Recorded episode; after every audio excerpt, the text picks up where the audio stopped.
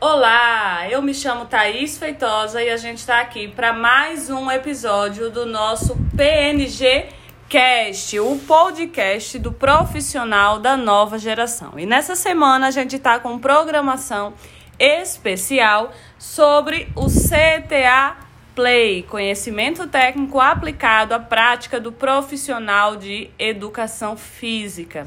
E nesse terceiro episódio, né, na verdade, nesse episódio do PNG Cast, que é voltado para as temáticas que estão sendo trabalhadas no CTA Play, a gente vai falar sobre os princípios do treinamento que você nunca pode esquecer. Quando, Thaís, que eu nunca posso esquecer? Na hora de prescrever o exercício e na hora de aplicar o exercício. Só lembrando que prescrever e aplicar são dois pilares do conhecimento técnico aplicado à prática do profissional. Para a gente relembrar, a gente tem o como avaliar, o como prescrever, o como aplicar e o como adaptar. Então você sempre tem que usar os princípios do treinamento quando você estiver prescrevendo o exercício e também quando você estiver aplicando o exercício. Isso quer dizer que os princípios do treinamento eles vão estar sempre presentes quando eu falo do segundo e do terceiro pilar do conhecimento técnico do segundo e terceiro pilares do conhecimento técnico aplicado à prática do profissional de educação física, né? Aquele, claro, que quer se tornar um PNG, que quer se tornar um profissional da nova geração. Mas, Thaís, é, os princípios do treinamento, eles não são utilizados apenas no universo esportivo? Não, de forma alguma. O que acontece é que os princípios do treinamento eles tiveram origem lá no meio esportivo. Mas isso não quer dizer que eles devem ser utilizados apenas nesse âmbito da educação física. Não, pelo contrário. Os princípios do treinamento hoje, eles devem fazer, eles devem ser base, né? Devem fazer parte de uma base para a prescrição de exercício, também em outros âmbitos da educação física, incluindo o âmbito do exercício físico voltado para a saúde, tá? E eu elenquei aqui alguns princípios que eu acredito que são princípios base que você nunca pode esquecer na hora tanto de prescrever quanto de aplicar o exercício físico, voltado para benefícios é, voltado para a necessidade de obter benefícios para a saúde, tá? E aí, quando eu falo de saúde, eu também incluo estética, porque a estética ela tá ligada à saúde mental do indivíduo, tá? E eu elenquei aqui alguns princípios. São eles: individualidade biológica, adaptação, sobrecarga, continuidade, interdependência, volume, intensidade e especificidade. Por que, que você escolheu esses princípios, Thaís? Porque eu acredito que esses princípios são base, servem de base para a prescrição. Se eu consigo, dentro da minha prescrição do exercício, dentro do meu atendimento ao meu cliente, ao meu aluno, dentro da minha aplicação da aplicação do meu serviço, né, que são as sessões de exercício físico. Se eu consigo aplicar e respeitar esses princípios, eu com certeza estou no caminho certo para obter benefícios para o meu aluno, para o meu cliente, tá? Em se tratando da individualidade biológica, é, e aí eu vou falar um pouquinho para vocês de cada um deles, porque que eu acredito que são princípios importantes. Primeiro, porque eu acredito que a individualidade biológica é um princípio da nossa natureza. O que, que isso quer dizer? Quer dizer que eu sou diferente de você e nós somos todos diferentes, por mais que tenhamos semelhanças. Isso implica dizer que, por mais que eu seja participante de determinado grupo de pessoas com semelhanças, uma prescrição de exercício nunca pode ser aplicada para outra pessoa sem sofrer adaptações que são adaptações necessárias para que essa prescrição se ajuste a essa individualidade da pessoa na qual é, vai realizar a sessão de exercício. Então, nós somos diferentes, gente. Cada ser humano possui uma estrutura física e uma estrutura psíquica, e essas estruturas são próprias, elas não se repetem, elas não. É, não existe cópia da minha estrutura física e da minha estrutura psíquica, por mais que existam pessoas com características semelhantes à minha. E se existem pessoas com características semelhantes à minha, é necessário que eu considere alguns aspectos que são aspectos que também estão dentro da prescrição do exercício para mim, mas sempre pensando que as outras pessoas têm características únicas que não são iguais às minhas características, tá? Um segundo princípio, eu também considero um princípio da natureza, se chama princípio da adaptação. E por que, que esse princípio da adaptação ele faz parte da natureza?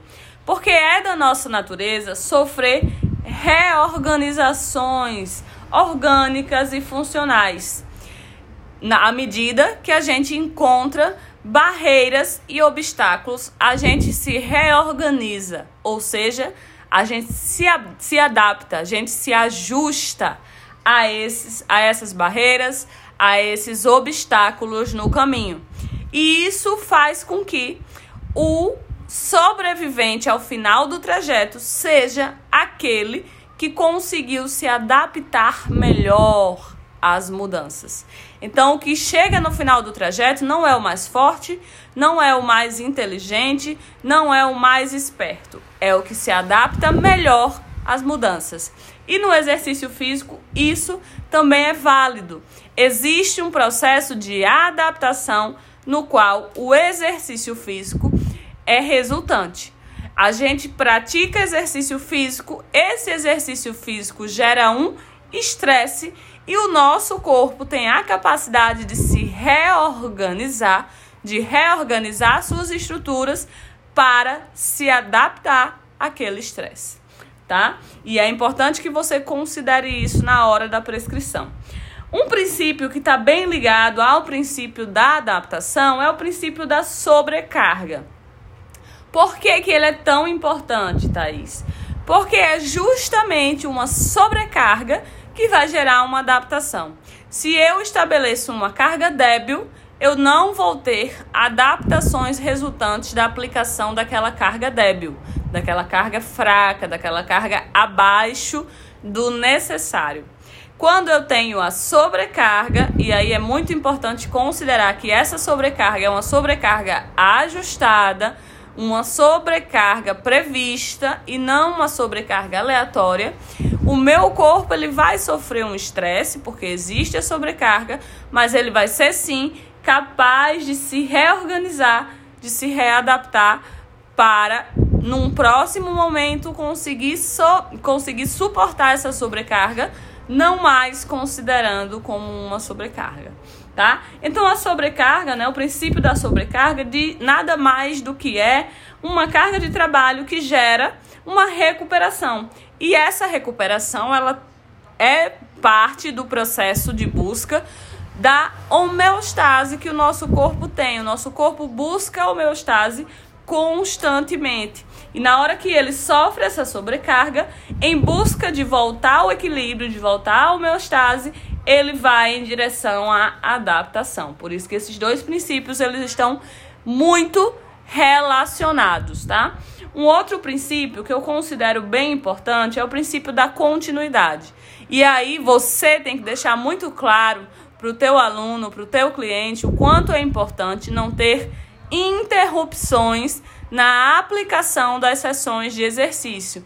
Ah, Thaís, quer dizer que eu não posso dar um descanso, uma semana de descanso. O ideal é ter uma regularidade na prática do exercício físico. No entanto, essa regularidade ela é contemplada com sessões de exercício e sessões de descanso.